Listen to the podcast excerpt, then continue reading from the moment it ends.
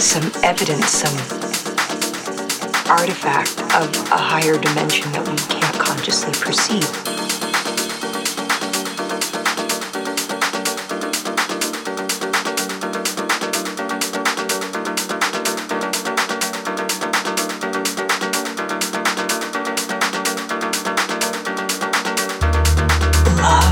is the one thing we're capable of perceiving that transcends